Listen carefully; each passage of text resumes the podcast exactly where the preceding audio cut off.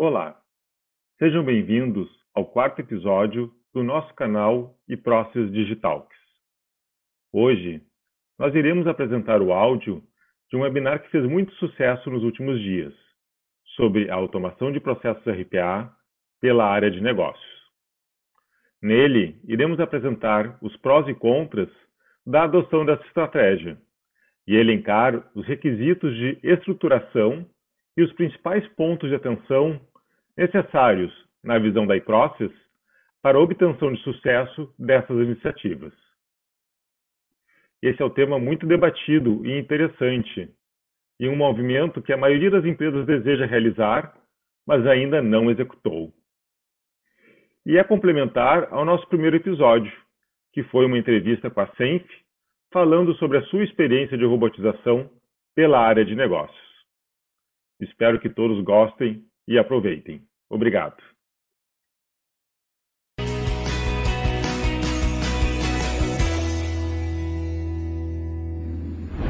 Mas iniciando então um pouco aqui do nosso assunto sobre automação de processos pela área de negócio, o porquê que esse, que esse motivo ele é tão quente, é tão importante e o porquê que as áreas de negócio estão trazendo para si o desejo e a responsabilidade de realizar a automação. Eu diria que existe uma série de fatores preponderantes para que isso ocorra, entre os quais a gente pode sinalizar e reforçar o conhecimento que a área de negócio tem sobre seus próprios processos. Então, uma automação pela área de negócio acontece de uma forma muito mais natural, porque não precisa existir um repasse de conhecimento, uh, porque a própria área que está automatizando sabe como funciona o seu processo e por isso vai ter mais facilidade de identificar exceções, de identificar regras e de passar essas regras para o ambiente de automação. Além disso, nós sabemos que historicamente a área de tecnologia muitas vezes tem dificuldade de atender o negócio no momento que ele precisa e quando ele precisa. Nós vemos de forma bastante recorrente as áreas de TI bastante engargaladas com as demandas, com o suporte, com a sustentação e não conseguindo atender as, as áreas de negócio com a agilidade que eles precisam. E isso muitas vezes é fundamental. Né? Nos dias de hoje, em que as transformações do mercado, do negócio, das necessidades do cliente ocorrem muitas vezes em horas, em dias, você identificar uma oportunidade e poder aplicar essa oportunidade com uma automação pode ser uma característica fundamental de competitividade para as empresas. Mas muitas vezes essa agilidade, quando depende de terceiros, de fornecedores ou de pessoas da tecnologia, acabam levando um tempo ou sendo, sendo despriorizadas em relação a outras demandas. E, evidentemente, que o negócio ele está o tempo todo avaliando e pegando feedback sobre a sua operação. Né? E muitas vezes, num problema encontrado, numa oportunidade de melhoria, se encontra uma possibilidade de melhorar os nossos processos, mas que, devido à demora de conseguir efetivamente realizar essa alteração, acaba se perdendo um timing. A automação pela área de negócio permite que você tenha os quick-ins, aquelas soluções rápidas e simples, sendo implementadas de forma muito mais ágil, porque a área de negócio pode priorizar entre o seu esforço e as suas atividades quando que vai implementá-la. E isso nos dá justamente a necessidade de dar respostas rápidas para essa área de negócio. E a gente sabe muito bem que é a capacidade de responder rapidamente às mudanças ou às necessidades do mercado é que faz toda a diferença para uma organização. E isso tudo é possível principalmente porque as plataformas de RPA hoje têm como principal eixo a facilidade da automação. Né? Você não precisa ser um programador avançado para poder fazer um processo de robotização que façam determinadas atividades dentro dos sistemas de informação da área de negócio. E a gente vai ver um pouquinho sobre isso logo em seguida. A grande verdade é que quando você passa a responsabilidade para automação para as áreas de negócio, você sai de um conjunto restrito de pessoas que estão na área de tecnologias, que podem ser compostas por 5, 10, 20, 50, 100 desenvolvedores, você delega isso para as pontas. E aí, delegando isso para as pontas, você tem um aumento exponencial na tua capacidade de automação. porque as pontas sempre vão ter um volume muito maior de pessoas do que a área de TI. E isso, de acordo com a sua priorização, com a sua necessidade, nós podemos ter uma escalada nas capacidades de automação dentro da organização, o que é muito importante.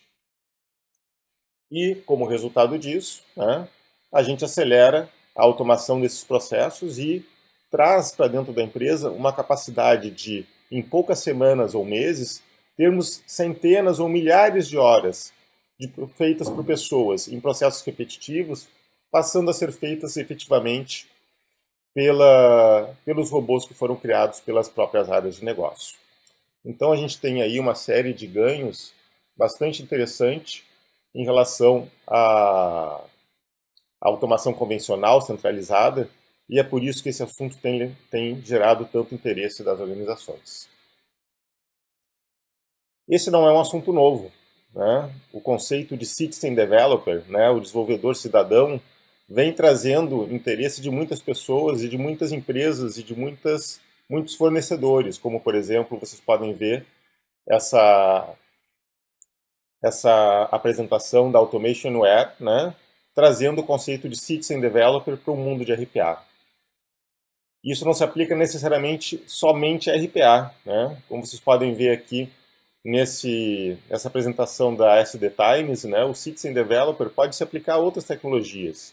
Por exemplo, a iProcess já trabalha com o conceito de automação de processos pelas áreas de processo e pelas áreas de negócio com BPM, com Workflow, há mais de cinco anos, porque as ferramentas de BPM também têm um potencial, uma facilidade enorme de levar a automação para a ponta. Da mesma forma, a YPF, outro importante parceiro da iProcess, tem o um conceito de Citizen Developer nas suas próprias ferramentas, dando inclusive soluções mais simples para você entregar na mão do usuário para que ele consiga fazer determinadas automações. Agora, com todos esses ganhos, quais são os principais impeditivos que a gente tem ou por que, que a gente precisa discutir a automação de processos pela área de negócio e não simplesmente entregar essa automação para essa área de negócio? Bom, o primeiro ponto é a gente entender que um processo de desenvolvimento não é necessariamente alguma coisa simples. Vejam que existem muitas metodologias, como Agile, como CMMI, como o MPSBR, que é o CMMI brasileiro, ou como o PMBOK, que fala sobre o ciclo da gestão de projetos, que nos traz uma série de etapas, uma série de artefatos, uma série de pontos importantes para você ter sucesso numa estratégia e num projeto de automação. E aí que vem a pergunta: a área de negócio está preparada para fazer todo esse ciclo? Tem capacidade? Vai executar efetivamente esse ciclo? E se não for, será que a gente pode simplesmente largar esse processo na mão do negócio e achar que ele vai entregar com a mesma qualidade, com a mesma capacidade que a TI entrega, seguindo todos esses processos na qual ela foi capacitada para isso? Esse é um ponto que a gente vai discutir bastante nos próximos slides. Mas não é só isso o ponto principal. Como eu comentei com vocês há pouco, a iProcess tem uma capacitação chamada RPA, do Planejamento à Gestão, como implantar uma força de trabalho digital. E por que, que a gente tem essa capacitação? Porque para nós é muito claro que o principal desafio da adoção de robôs não é o desenvolvimento, não é a simples codificação em uma plataforma, mas é um desafio de negócio. E esse desafio de negócio traz uma série de pontos de atenção que eu gostaria de compartilhar com vocês. O primeiro deles é o risco operacional. Imagine o que, que acontece quando eu faço uma automação sem ter um plano de contingência adequado. Quando eu faço uma automação que é crítica para a organização, que tem capacidade de substituir 200, 300, 400 horas homem de uma equipe de trabalho todos os meses. O que ocorre quando esse processo para, quando o robô quebra, quando ocorre uma mudança que exige uma intervenção? Isso tem que ser avaliado. A gente não pode simplesmente automatizar por automatizar, sem pensar nas consequências de quando a automação para. Além disso, a gente vê, e isso a Process tem uma experiência bastante grande né, de discutir uh, backlog de processos com seus clientes, que muitas vezes chegam processos para serem automatizados que não deveriam ser automatizados, porque são processos que talvez nem devessem existir. Vejam que a iProcess é, é, é mais do que uma empresa de tecnologia. Nós trabalhamos com processos, desde a modelagem e redesenho até a automação. E muitas vezes a solução correta não é você fazer uma automação de um processo errado, e sim você repensar o processo para poder então pensar na melhoria, para pensar na tecnologia. Muitas vezes a automação de um processo que não deveria existir só vai fazer com que você tenha mais problemas mais cedo, em maior volume e em maior velocidade.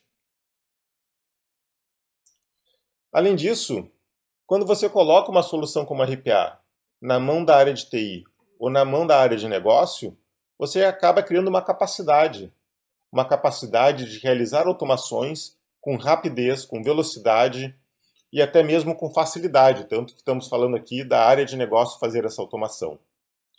E aí se acaba pensando que RPA pode ser a solução de todos os problemas. Já vi isso acontecer inúmeras vezes. Inclusive, convido vocês a ver um webinar sobre isso. Eu vou falar logo em seguida no canal do, de blog da iProcess.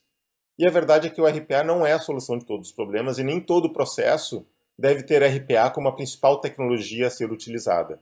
Mas a gente corre muitas vezes esse risco e só descobrindo as consequências quando coloca em produção. Um outro ponto importante é o planejamento da força de trabalho digital. Porque as ferramentas de RPA elas são bastante importantes, elas trazem um ganho enorme, mas elas têm um custo. Por padrão, os fabricantes eles especificam as ferramentas de RPA pela licença do robô, ou seja, da capacidade de um software executar para você de forma assistida ou não assistida um trabalho de 24 horas por dia, 7 dias por semana. Se você não faz o planejamento adequado, você pode ter um número muito grande de robôs ociosos. Você pode ter robôs que só servem para um processo. Você pode ter robôs que estão atendendo uma parte de uma área de negócio que não são compartilhados entre outras áreas da empresa. Além disso, para você desenvolver, você tem que ter um ambiente de desenvolvimento. Né? A maioria das plataformas chama esse ambiente de estúdio. E, por padrão, esse ambiente tem um custo. Então, eu tenho que avaliar isso se eu tenho 20 áreas de negócio na minha empresa, cada área tem duas pessoas que, querendo fazer uma automação, eu vou licenciar 40 licenças do estúdio e para distribuir entre essas áreas? Lembrem que também, via de regra, essa licença é anual. Então eu não posso simplesmente contratar uma licença por um mês e depois deixar os outros 11 meses essa licença parada. Tudo isso tem que ser avaliado. Eu já vi algumas vezes situações em que uma falta de planejamento sobre o uso das licenças fez com que a iniciativa de RPA fosse deficitária e se fosse questionada em relação aos ganhos que está trazendo. Além disso, a gente tem que cuidar muito com a perda de conhecimento do negócio. Eu sei que isso parece meio esquisito, né? Porque a gente está falando que é o próprio negócio que vai fazer a automação. Mas o robô ele traz uma zona de conforto quando ele é implantado. Essa zona de conforto é você saber que determinadas partes do teu processo não vão ser mais feitas por você ou pelo teu time, sim pelo robô. E em iniciativas muito estruturadas e bem organizadas, eu já vi acontecer de justamente a área de negócio perder o conhecimento sobre o que o robô faz, porque ele, ela delegou essa responsabilidade para o robô. E aí, quando muda o processo, quando você tem que tratar diferenças de execução do robô, você vai ter dificuldade em fazer essa sustentação, porque você não tratou adequadamente a retenção do conhecimento pela área de negócio. Um outro ponto fundamental é a questão de segurança. O robô tem um potencial de fazer muitas coisas. Ele pode desde entrar numa planilha Excel, que é o mais simples, até mandar e-mail pelas pessoas, entrar em sistemas com logins e acessos privilegiados, acessar diretamente um banco de dados, chamar um web service e toda empresa tem padrões de arquitetura e segurança que precisam ser seguidos. E por isso é fundamental a gente deixar claramente para indicado o que um robô pode ou não pode fazer. E por fim, a gente tem que pensar que toda atividade executada pelo robô, ela faz parte de um processo. E quando eu impacto essa atividade, acelerando, reduzindo o custo, dando maior capacidade de processamento de volumes maiores, eu vou impactar as outras pessoas ou as outras áreas que estão dentro desse mesmo processo. E muitas vezes, se eu não tenho essa visão do todo, eu estou acelerando uma parte do processo para criar um congestionamento logo em seguida e muitas vezes piorar os indicadores do processo como um todo. Então, questões como essas que eu apresentei para vocês fazem com que a gente pare e pense sobre como deve ser a melhor estratégia para fazer uma automação pelas áreas de negócio.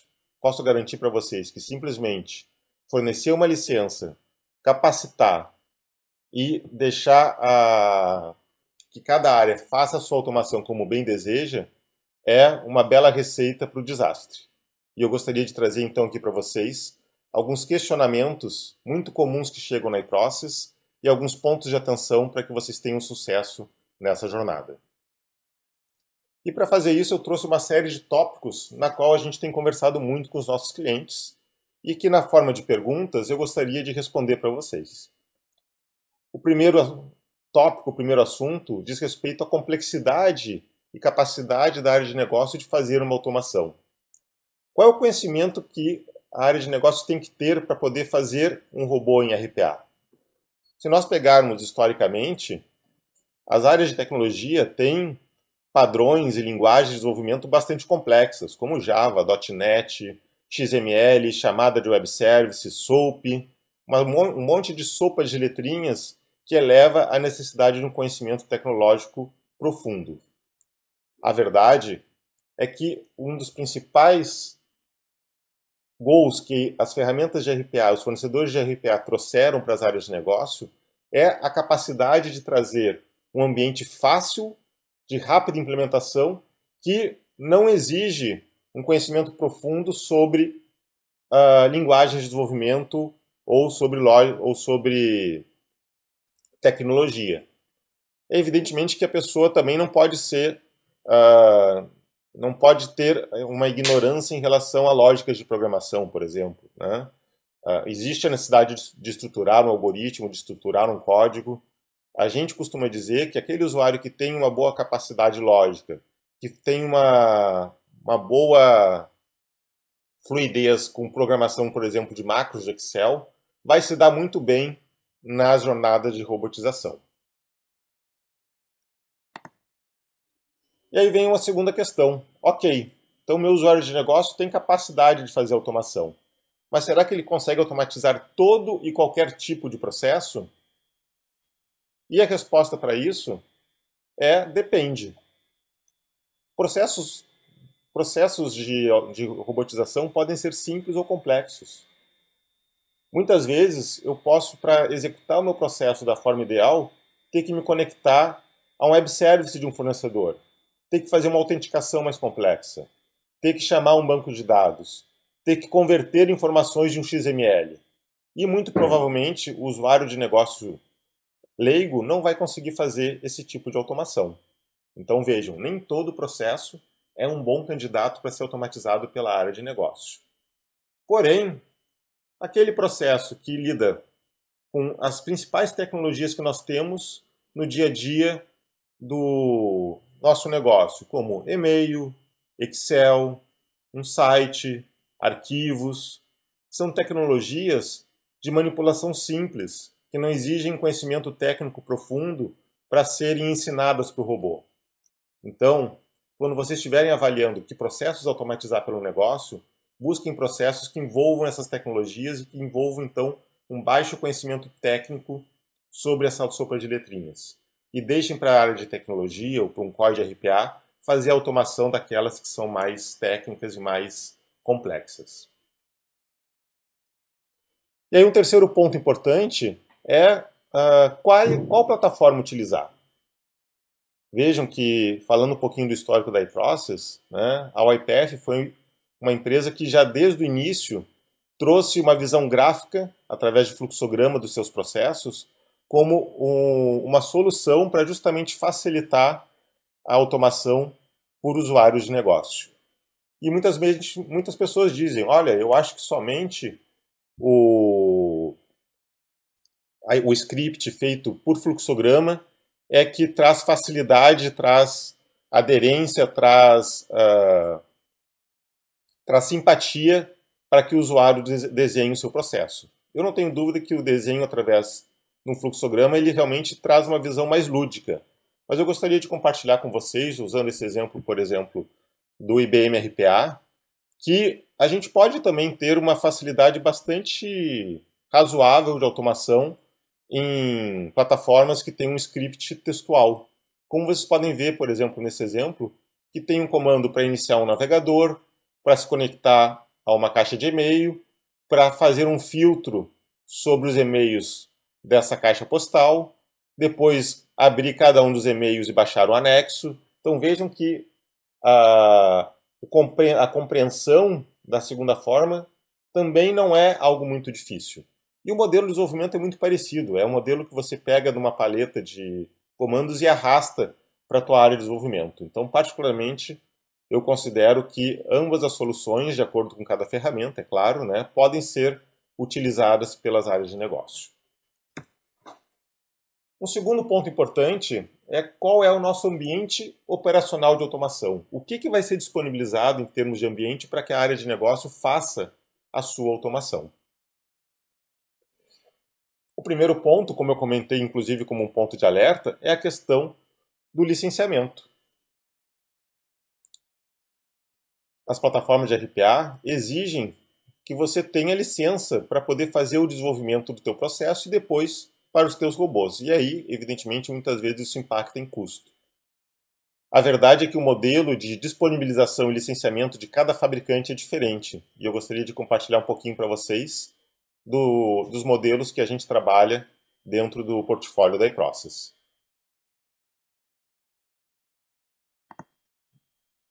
O primeiro, da Automationware, é interessante à medida que a sua solução de desenvolvimento, que é o Bot Creator, ela ocorre 100% web.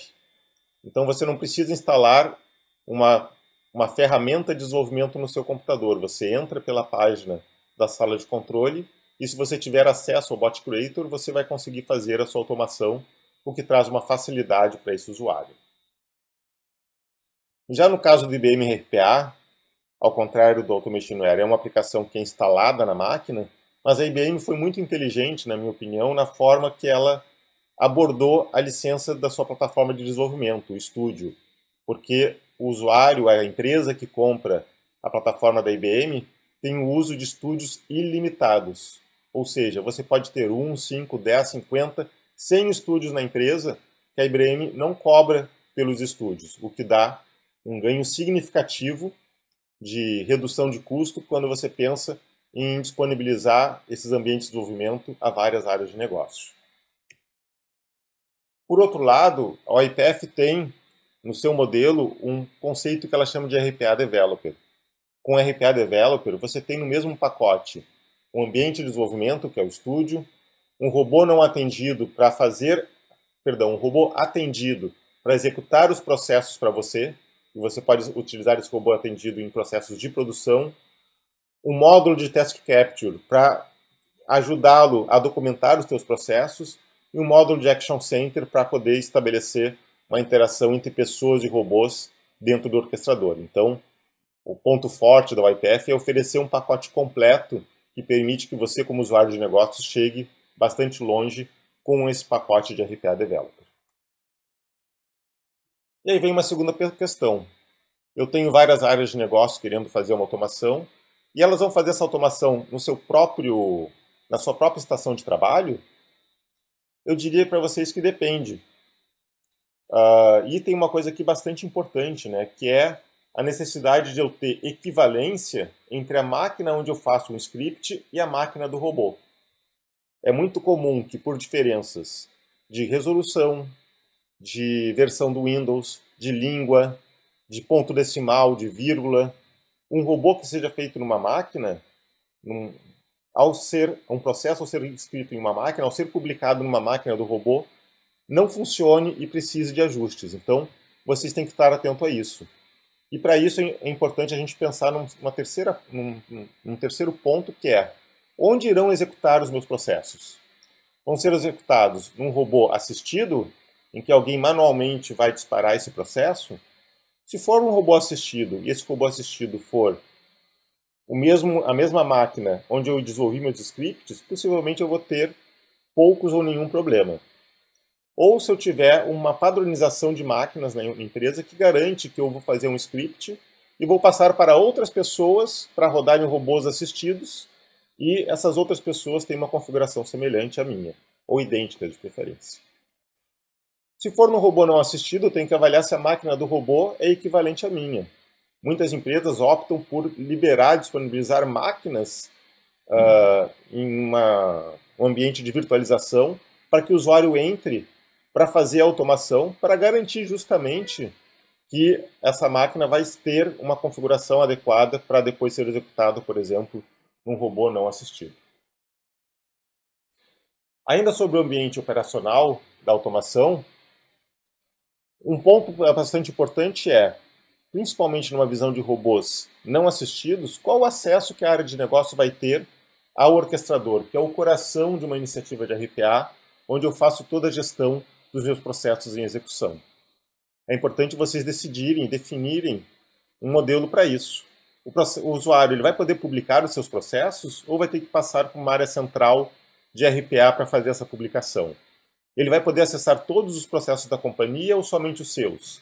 Ele vai poder executar esses processos sob demanda, agendado? Quem que cuida dessa responsabilidade? É um ponto muito importante para vocês estarem atentos para que depois não hajam conflitos.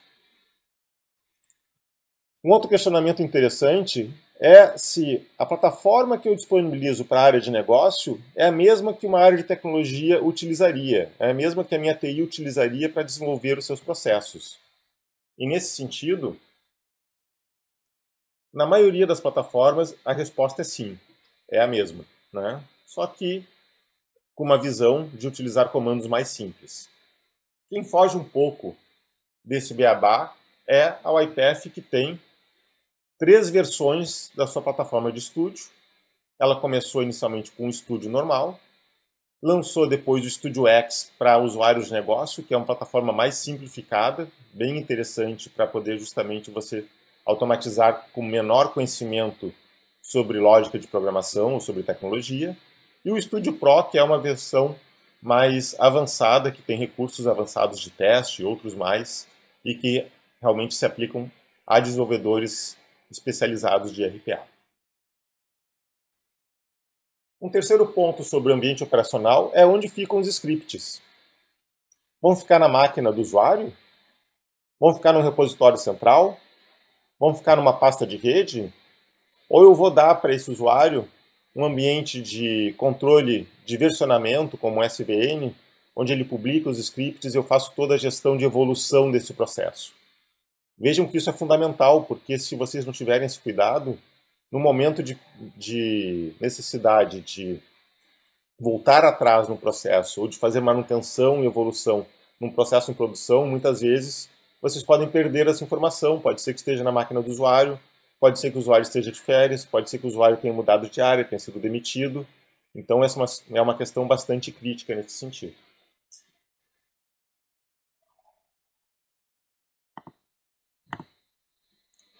Um outro ponto importante eu chamei de diretrizes de automação, que são pontos comuns a ser compartilhados por toda a empresa e pelas áreas de negócio para que os processos tenham uma equivalência, uma similaridade.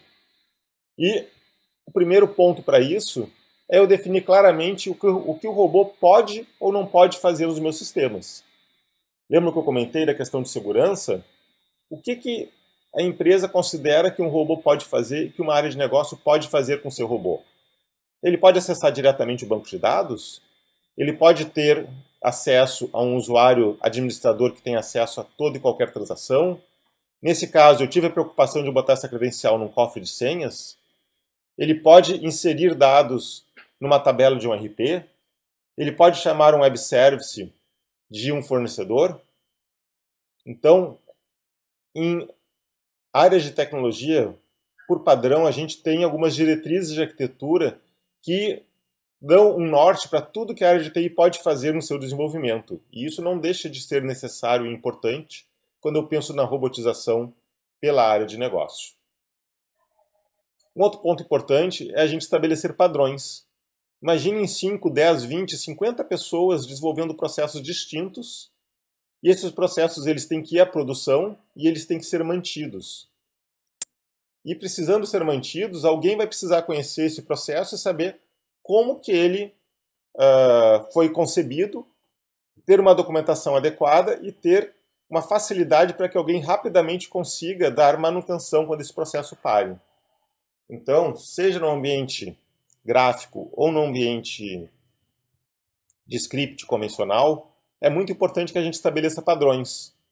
Padrões de estrutura de como o, robô, o script do robô deve ser desenvolvido, de como são uh, os comandos que devem ser utilizados, como é uma nomenclatura de variáveis, quais são, quais são e onde são os comentários que devem ser inseridos, e assim por diante.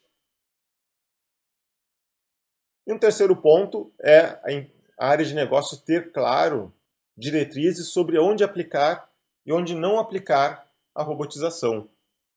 Como eu comentei, existem várias situações que o robô não é a melhor solução. Situações que eu vou fazer muito melhor o processo se eu fazer, fizer uma manutenção no meu RP, se eu realmente utilizar uma integração que já existe, se eu utilizar algum outro tipo de tecnologia como BI, por exemplo, então em vez de fazer um robô que gera 150 relatórios, talvez seja melhor eu utilizar uma plataforma de dashboards e de BI para extrair essas informações. É importante que se tenha essas diretrizes. E, como eu comentei lá atrás, convido vocês a conhecer o webinar que a gente ministrou em novembro do ano passado, está no nosso blog .process.com.br, que fala justamente sobre isso, de que RPA nem sempre é a solução para todos os problemas. Ainda sobre diretrizes de automação, é importante a gente entender quais são os cenários positivos em que um robô faz todo sentido para ser utilizado e quais são os cenários inóspitos, na qual a automação daquele processo pode ser uma grande fria. Por exemplo, processos de negócio que tenham dezenas ou centenas de regras de negócio para serem atendidas de acordo com situações uh, que variam com a entrada do dado. Normalmente, situações que eu tenho que utilizar muitas regras de negócio, muitos detalhes, regras que variam, que são muito uh, voláteis, né, podem ser processos que o robô nunca vai ficar pronto e que ele vai ter uma probabilidade de quebrar muito alta, porque as regras são, estão no número elevado e elas são muito voláteis. Então, há situações que o cenário é muito positivo para a robotização e outras que o cenário não é tão positivo assim. E aí vem uma pergunta: como é que eu avalio a complexidade de uma robotização? Como é que eu avalio se esse robô ele vai ser implementado em um dia, um mês ou dois meses? A gente sugere fortemente que exista uma planilha de estimativa, de métrica na organização, na qual a área de negócio possa ter capacidade de avaliar essa complexidade e decidir se vai seguir em frente com esse projeto ou não, de acordo com o esforço projetado. E evidentemente que quando você coloca um robô em produção, você está criando um artefato, né? você está criando uma automação que vai lhe atender a uma expectativa, que vai lhe trazer ganhos, que vai substituir horas humanas. E é importante que exista uma estabilidade nesse, nessa automação que você está levando para a organização. Por padrão, existem alguns documentos que em projetos de robotização são importantes de serem concebidos, como o Process Description, o PDD, que serve para eu funcionalmente descrever o que, é a minha automação. O SDD, o Software Description, que vai servir para tecnicamente eu informar como é que o robô foi concebido e dar apoio para que uma área de sustentação possa avaliar como fazer manutenção nesse robô. E não vou dizer que mais importante, mas fundamental, ah, tanto quanto os outros, três, dois, é o plano de contingência, que permite que eu identifique o que fazer quando o robô para, seja em termos de manutenção, seja em termos de resposta ao negócio, quando o robô ou quando o processo fica horas ou dias sem ser executado e a demanda de negócio precisa ser atendida. E aí vem um outro, um outro papel, um outro ponto interessante e importante de ser concebido claramente, que são os processos, papéis e responsabilidades sobre a iniciativa de automação. Algo que nos questionam muito é se, numa iniciativa em que eu delego a automação para o negócio, deve existir uma célula central para gerir as iniciativas ou, pelo menos, quem sabe, os papéis e responsabilidades pela adoção do RPA na organização. E, particularmente, a nossa resposta é que sim. Tem que ter um, um mecanismo central, tem que ter uma área central que crie essas boas práticas, que oriente, porque se você não tiver isso bem estabelecido, você vai ter um grande número de pessoas, cada uma tomando as suas próprias decisões, fazendo seus próprios processos, sem um aconselhamento, um direcionamento adequado e possivelmente gerando bastante frustração no curto ou médio prazo. E que papéis que devem existir numa célula, numa iniciativa dessa natureza? Eu não vou aqui listar todos para vocês, mas alguns papéis típicos. É um sponsor de RPA, que é o cara que vai ter a visão geral e ampla sobre as iniciativas de robotização, vai ser o ponto de referência. Você vai ter pessoas na área de negócio que justamente vão identificar oportunidades e elas mesmas ou alguém do seu time vai fazer a automação. Você vai ter as pessoas da área de negócio controlando ou operando os processos em produção, seja no robô assistido ou através do orquestrador. E você pode ter a figura do arquiteto, uma pessoa que vai estar lá na célula central de RPA para apoiar as suas iniciativas de robotização. E que processos, então, a gente deve trazer né, para fazer justamente essa governança RPA? Eu não tenho o intuito aqui de listar todos os processos para vocês, mas eu quero dizer três que são fundamentais e que eu considero os principais numa iniciativa de automação e de estruturação de governança de RPA nas organizações, que é o processo de diagnóstico, que tem como entrada uma oportunidade de automação e como saída a avaliação se ela é uma boa oportunidade, se ela é viável tecnicamente, funcionalmente, gerencialmente para ser automatizada. O processo de automação que traz e leva uma série de quesitos que a gente falou aqui ao longo uh, dos últimos minutos sobre padronização, sobre modelos, sobre licenciamento, etc. E o processo de sustentação que vai permitir que esse processo de vocês fique vivo, que consiga durar e persistir ao longo do tempo. Queria trazer também alguns pontos de atenção dentro dessa jornada de RPA. Alguns pontos que a gente percebe que muitas vezes para uma área de tecnologia é algo natural, mas que para a área de negócio nem sempre é. A primeira é a resiliência do robô. Eu posso garantir para vocês que, na maioria dos casos, 40%, 50%, 60% do tempo na concepção do robô, a gente gasta tornando ele resiliente, ou seja, que ele consiga suportar a problemas de operação, a falhas em sites, a falhas de carga, a demoras em sistema, a dados inválidos, sem que ele quebre. O que é um robô quebrar? O robô quebrar é basicamente ele parar de funcionar exatamente no ponto em que ele estava é muito comum a gente ver as áreas de negócio se preocupando com o caminho feliz e não investindo tempo na resiliência. E aí, no curto ou médio prazo, gerando um grande problema operacional na qual o robô a toda hora está parando. Uma outra preocupação importante é a gente avaliar em que ambiente a área de negócio vai desenvolver o seu processo.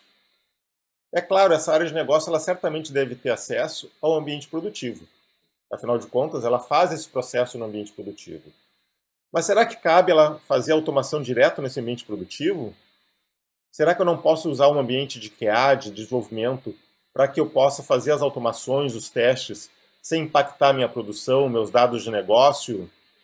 Evidentemente que esse é o melhor cenário, mas também é muito provável que esses ambientes de dev, de QA, estejam na mão da TI. E por isso tem que existir um processo para que as áreas de negócio tenham acesso a esses ambientes.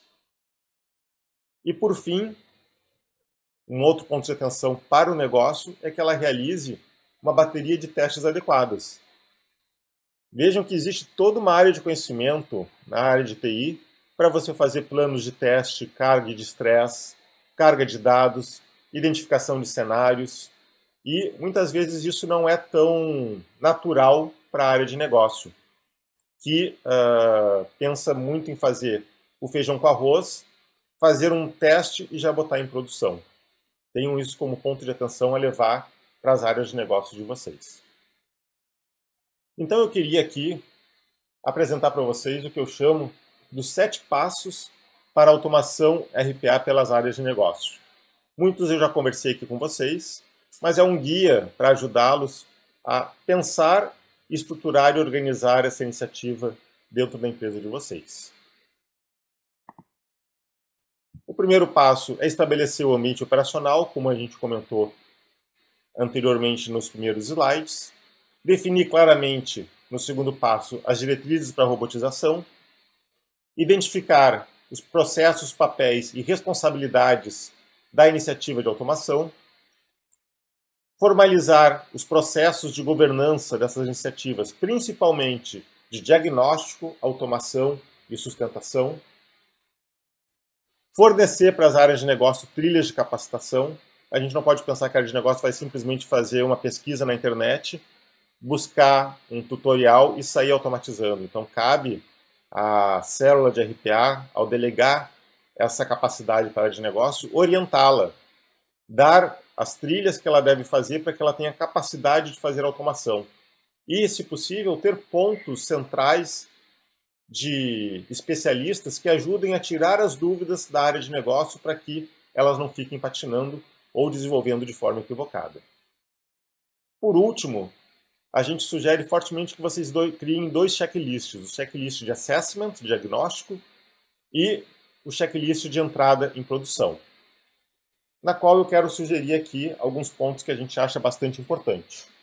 Na parte de assessment, é importante a gente avaliar se foi feita uma análise na automação, e seria muito bom se tivesse um formulário para orientar essa análise, se a, o dimensionamento da execução, de volume de execuções, frequência, periodicidade, horários que o processo vai rodar, tudo isso foi mapeado para verificar se existem licenças disponíveis para a implantação desse robô.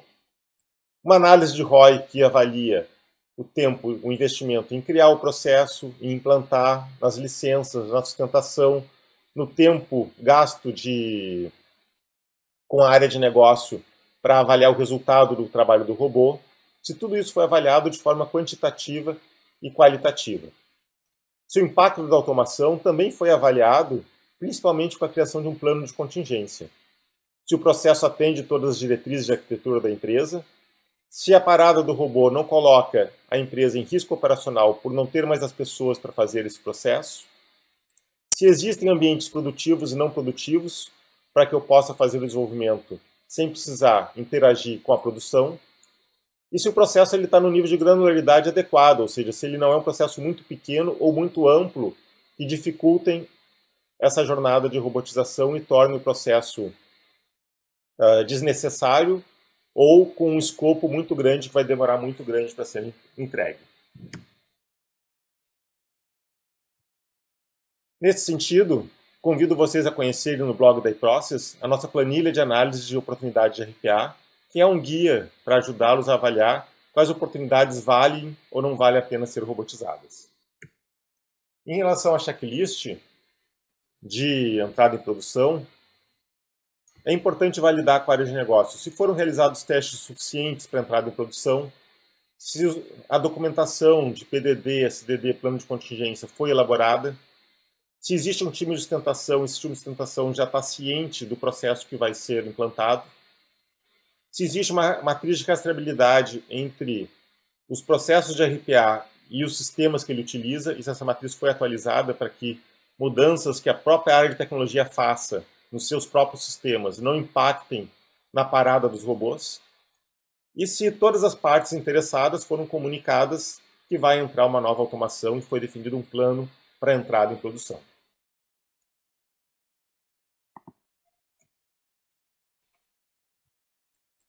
Aqui nós temos também uma outra checklist com muito do que eu já falei aqui para vocês, não vou ler mais ponto a ponto, mas que a gente sugere bastante que vocês avaliem para avaliar, para identificar se todos esses pontos foram tratados e endereçados para a iniciativa de automação de vocês. Convido vocês a conhecerem outros webinários da iProcess que podem ajudá-los nessa jornada. De, um deles é o webinar sobre como encontrar as melhores oportunidades de robotização. Um outro é o nosso e-book de uh, ah, 50 processos robotizados para você se inspirar, que também está disponível no nosso blog.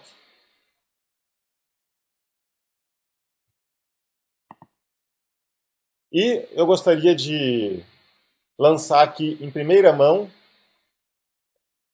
um novo canal da iProcess, que é um canal de podcast chamado iProcess Digitalks. Esse canal vai ser lançado amanhã, mas já está disponível, está ali o link process.com.br barra podcast, e eu convido vocês a conhecê-los, vocês são os primeiros a saberem desse novo canal da iProcess, um novo meio de levar conhecimento e conteúdo para todas as organizações, não só por vídeos que a gente já tem nos webinários, não só pelos nossos artigos, pelos nossos e-books, mas agora você pode levar e ouvir o e-process aonde você quiser, em diversas plataformas, e a gente está cada vez mais ampliando essas plataformas para dar esse acesso a, aos nossos clientes e ao mercado como um todo. Aproveito para comentar também com o lançamento exclusivo o primeiro episódio do e-process Digitalks, que é que tem a ver justamente com o que a gente está conversando aqui, de robotização pela área de negócio, onde a gente faz uma entrevista com o case da Senf, uma empresa que, na sua área de atendimento, trouxe o RPA para dentro do seu negócio, e essa área de atendimento começou a fazer as automações e a gerir as automações e trazer o RPA para a organização. É uma entrevista muito legal, bastante esclarecedora, com várias dicas, várias sugestões, e eu convido vocês a assistirem ao primeiro episódio do nosso canal de podcast. Finalizo aqui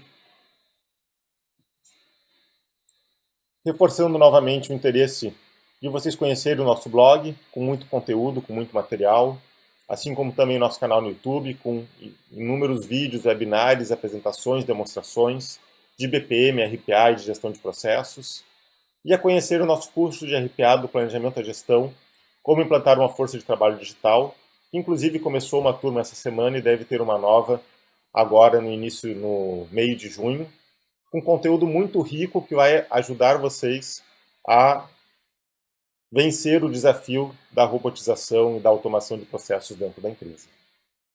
Esse é o portfólio de serviços da iProcess. Convido vocês a entrar em contato para falar sobre licenciamento, sobre capacitação, sobre diagnóstico de processos candidatos à automação, sobre projetos de, re de redesenho para repensar os processos antes da automação e para apoiá-los nessa jornada de automação e de robotização com a, com a ajuda da iProcess. Espero que tenham gostado do material, espero que tenham gostado do conteúdo. Eu vou avaliar agora aqui com vocês rapidamente, já está um pouco do nosso horário se existem algumas, alguma, algum, algum questionamento, para eu poder responder para vocês ao vivo e aqueles que eu não responder, eu passo depois pelo blog, no artigo do blog.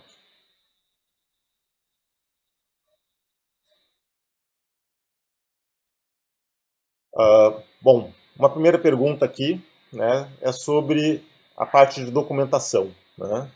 sobre as diretrizes, formulários de PDD, SDD e plano de contingência, se eles já existem prontos. Já existem, né? evidentemente que cada consultoria pode ter o seu modelo, mas principalmente se vocês forem nos principais fabricantes do mercado, nas academias desses fabricantes, vocês vão ver lá, inclusive, modelos que eles sugerem que sejam utilizados. O IPF tem isso no Academy, a Automationware também tem na sua University, Uh, e vejam, as informações que vêm lá, apesar de serem de um fabricante específico, uh, são informações que valem para praticamente todo e qualquer projeto de RPA, não, elas não estão tão ligadas à tecnologia do fabricante. Né? E quem fizer o curso da iProcess de RPA do Planejamento e Gestão também vai poder receber e discutir um pouquinho com a gente sobre esses artefatos. Uma outra questão é sobre o processo de contas a pagar, né? se existe algum exemplo prático de, desse processo disponível para ser conhecido. Você vai ter esse processo apresentado uh,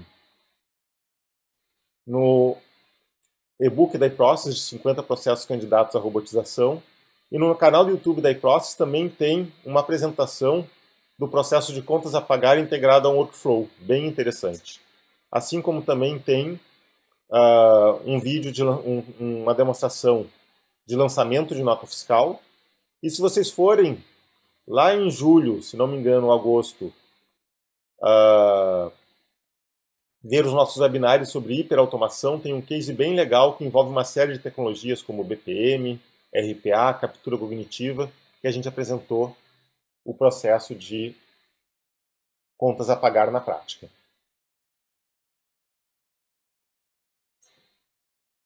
A Regina questiona aqui para a gente se é importante que os processos já estejam definidos e desenhados, imagino eu, que para uma estratégia de robotização.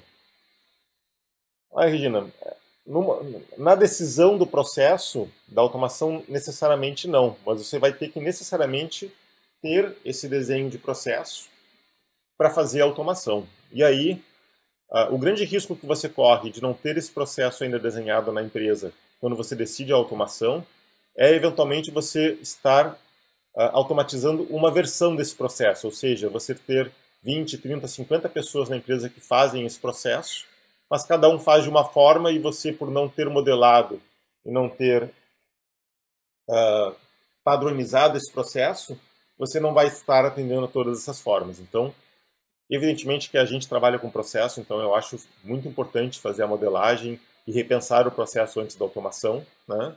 mas se você não tem isso ainda, você pode fazer durante o processo de automatização desse, desse, desse RPA, desse robô.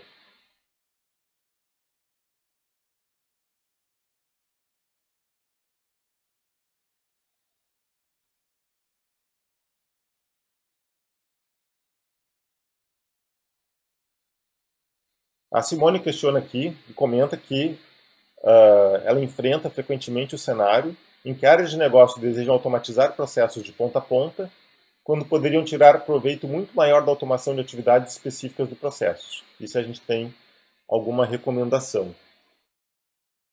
Olha, eu confesso, Simone, que até o nosso dia a dia é um pouco ao contrário, viu?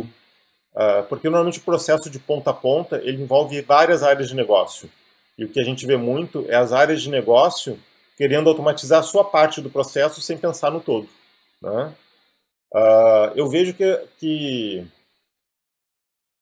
que, é necessário a gente ter uma estratégia onde a gente identifique o custo-benefício de cada uma das abordagens. Se vocês olharem no nosso canal no YouTube, vocês vão ver uma série de uh, palestras sobre a, adoção de BPM com RPA.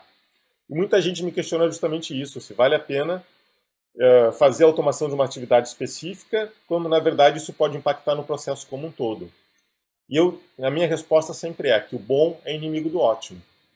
Então, por um lado, eu não tenho dúvidas que se você tem capacidade de, em uma semana, duas semanas, automatizar uma tarefa de um processo de ponta a ponta, que vai lhe trazer um ganho, isso deve ser feito. Né? Claro, se atender todas as condições de diagnóstico e de assessment. Né? Mas é importante, ao fazer essa automação pontual, uh, que se avalie o impacto no processo como um todo, para que você não crie um problema no processo de negócio de ponta a ponta, porque você acelerou uma parte desse processo. Uh, o mundo ideal é aquele mundo que você repensa o processo de ponta a ponta e aí faz a automação. Mas vamos combinar que essa jornada de repensar o processo para depois automatizá-lo não é uma jornada de um dia, dois dias, normalmente é uma jornada de semanas ou de acordo com o tamanho de processo de meses. E uh, eu acredito que o quick-in de automações específicas ela, ele deve ser levado em conta e deve ser considerado. Bom, agradeço a todos pelo, pela participação no nosso webinar. A gente já chegou aqui no nosso horário. Se houver alguma outra pergunta que eu não respondi, ela vai ser colocada no blog da iProcess. Uh, agradeço também pelos feedbacks, pelos elogios. Convido novamente a conhecerem o nosso podcast. Vou deixar ele aqui na tela para quem quiser já acessar. E que acompanhem a iProcess, acompanhem o nosso blog e contem com a gente nas suas jornadas de automação.